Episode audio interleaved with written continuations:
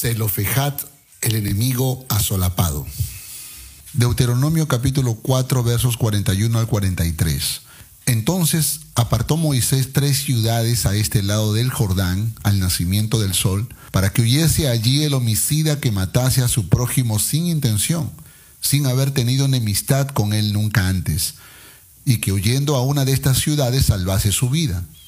Béser en el desierto, en tierra de la llanura, para los rubenitas, Ramot en Galat para los gaditas y Golán en Basán para los de Manasés. Números capítulo 27 versos del 1 al 3. Vinieron las hijas de Zelofejad, hijo de Jefer, hijo de Galat, hijo de Maquir, hijo de Manasés, de las familias de Manasés, hijo de José, los nombres de las cuales eran Maala, Noa, Ogla, Milca y Tirsa, y se presentaron delante de Moisés y delante del sacerdote Eleazar, y delante de los príncipes de toda la congregación, a la puerta del tabernáculo de reunión, y dijeron, Nuestro padre murió en el desierto, y él no estuvo en la compañía de los que se juntaron contra Jehová en el grupo de Coré, sino que en su propio pecado murió, y no tuvo hijos. Hola, soy Zelofejat, pertenezco a la tribu de Manasés posible que mi historia no sea tan conocida, pero quisiera contarla, pues estoy seguro que podrás aprender algo que te servirá para la vida. No tengo autoridad para enseñarla, así que te lo contaré como una experiencia vivida.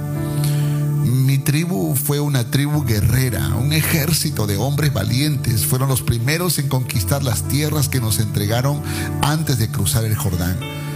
Aunque la mayoría de los jóvenes mayores de 20 años estaban concentrados en conquistar las tierras que Moisés dijo que serían nuestras, algunos de los más viejos estábamos criticando todo el tiempo las decisiones de Moisés. Vi muchas rebeliones en el desierto. La más horrenda fue la, la, rebelión de Coré.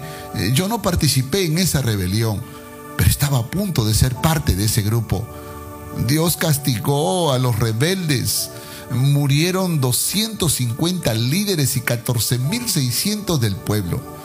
Eso debió ser suficiente para que podamos ser obedientes a Dios y a nuestros líderes, pero no fue así. Alguien dijo, las malas conversaciones corrompen las buenas costumbres. Y poco a poco yo caí en el pecado de la murmuración y la rebelión. Para ser justo con Moisés, también había un grupo de líderes que lo respaldaba y apoyaba en todas sus decisiones. Eran sus amigos incondicionales, sus fieles, sus más cercanos. Sin embargo, todo seguía avanzando en el liderazgo de Moisés. Promulgaba leyes que Dios le había dado, fue transfiriendo cargos a la nueva generación y comenzó a entregar las primeras tierras conquistadas. A mi tribu le entregó una gran extensión de tierras, era la media tribu de Manasés, y en esas tierras estableció una de las ciudades de refugio, específicamente en Golán de la ciudad de Basán, para que huyese allí el homicida que matase a su prójimo sin intención, sin haber tenido enemistad con él nunca antes, y que huyendo a estas ciudades salvase su vida. Eso me pareció muy interesante, sorprendente, magnífico, hasta lo veía justo. Eh, piensa por un momento, era un lugar de refugio para aquellos que por la justicia de los hombres debía ser condenado, pero no por Dios. Moisés eh, nos dijo que sería un lugar para que los inocentes, aquellos que no tuvieron la mala intención de cometer la falta, pero que la cometieron, podían llegar a esas ciudades para refugiarse. Cuando me di cuenta de que mi corazón se había llenado de amargura y que solo tenía rencor para Moisés y críticas destructivas, por supuesto que sabía que esa ciudad de refugio no era para mí. Eh, soy responsable de mi falta, lo reconozco y como consecuencia el castigo de Dios cayó sobre mí y peor aún llevé al sufrimiento a mis hijas porque no tenían tierras que heredar. Eh, qué terrible es guardar rencor. Te hace perder muchas bendiciones, afectas tu vida y tu familia. No existe ninguna razón justificada para guardar rencor en el corazón. Y más aún si esa persona es considerada inocente para Dios. yo no me di cuenta de que Dios estaba tratando también con Moisés. Yo quería justicia, que sufra, que sea avergonzado.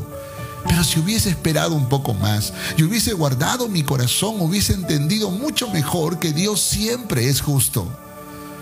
Si tú entiendes que Dios está tratando con esas personas a las que le guardas rencor, entenderás que no tiene sentido que lo hagas. Quizás Dios tiene a esas personas en ciudades de refugio y si es así, acepta las decisiones de Dios. Él siempre es justo. Lo mejor que puedes hacer es mostrarte amigo, perdonar, darle el beneficio de la duda y confiar. Aunque seas defraudado, hay recompensa del cielo en hacer el bien. Qué fácil es hablar. Yo no lo pude hacer y me avergüenzo de esto. ¿Y tú? ¿Estás siendo amigo fiel? Especialmente de los que aman a Dios. Espero que lo logres. Que Dios te ayude.